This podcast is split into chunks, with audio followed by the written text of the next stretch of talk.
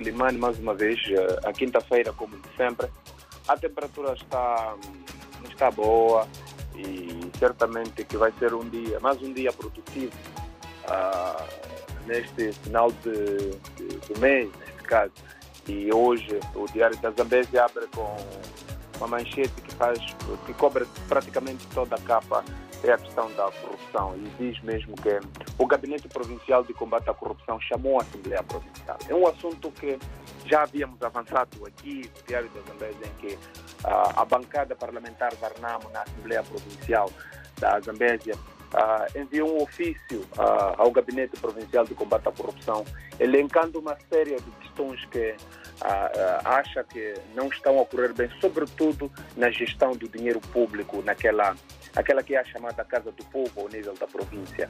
E este ofício uh, fez com que houvesse uma auditoria do Tribunal Administrativo, também da Inspeção Geral das Finanças, uh, junto da Assembleia Provincial da Zambésia. E uh, pouco tempo depois é esta chamada que o gabinete faz à, à, à Assembleia Provincial para esclarecer o que, é que terá havido, supostamente por causa deste, deste espectro possa haver eh, de corrupção. E o Diário da Zambésia exclusivo ouviu o diretor provincial do Plano de Finanças na Zambésia, Leo Said, sobre esta situação, visto que ah, o assunto muitas vezes é empurrado para o Conselho Executivo Provincial, neste caso, que é o órgão que presta contas à Assembleia. Mas Leo Said diz que, quando foi solicitado pelo Gabinete de Combate à Corrupção, explicou tudo, que não há problemas do seu lado, tudo pode estar. Ah, portanto, do outro lado da Assembleia Provincial. Por isso, há este chamamento que o gabinete faz à, à Assembleia. Esta é uma manchete que abre, que abre e cobre praticamente toda a capa que pode ser vista também no interior.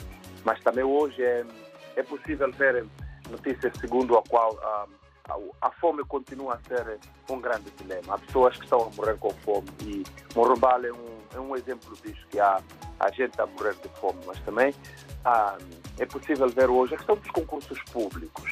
Um, empresários da Zambésia estão a reclamar que há muita máfia nos no chamados concursos públicos do Estado.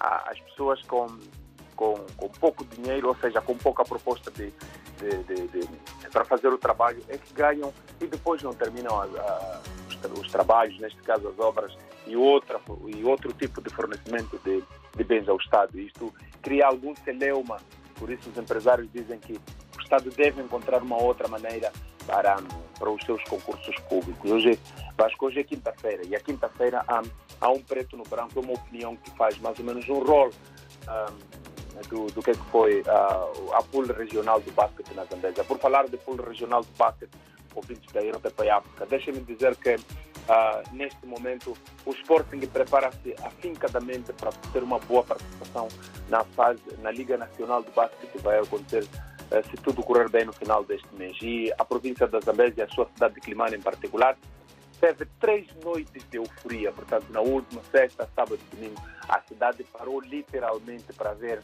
os seus campeões, neste caso o Sporting de Climane, que recebeu uh, três equipas da região centro do país, neste caso Beira, Manica e Tete foram três noites de muito basquete. Famílias abraçaram-se, famílias foram ao basquete. Por isso, há uma resenha aqui no Diário da Zambesa desta edição de basquete um, da, do último final de semana que qualificou o Sporting de Climane e a, a, a pool regional, aliás, a, a, Liga Nacional de Basquete. Vasco e ouvintes da RDP África, nós estamos aqui, vamos continuar a, a atualizar eh, estas e outras notícias através da nossa página www.diariodazambesa.co e em todas as nossas plataformas sociais ao minuto.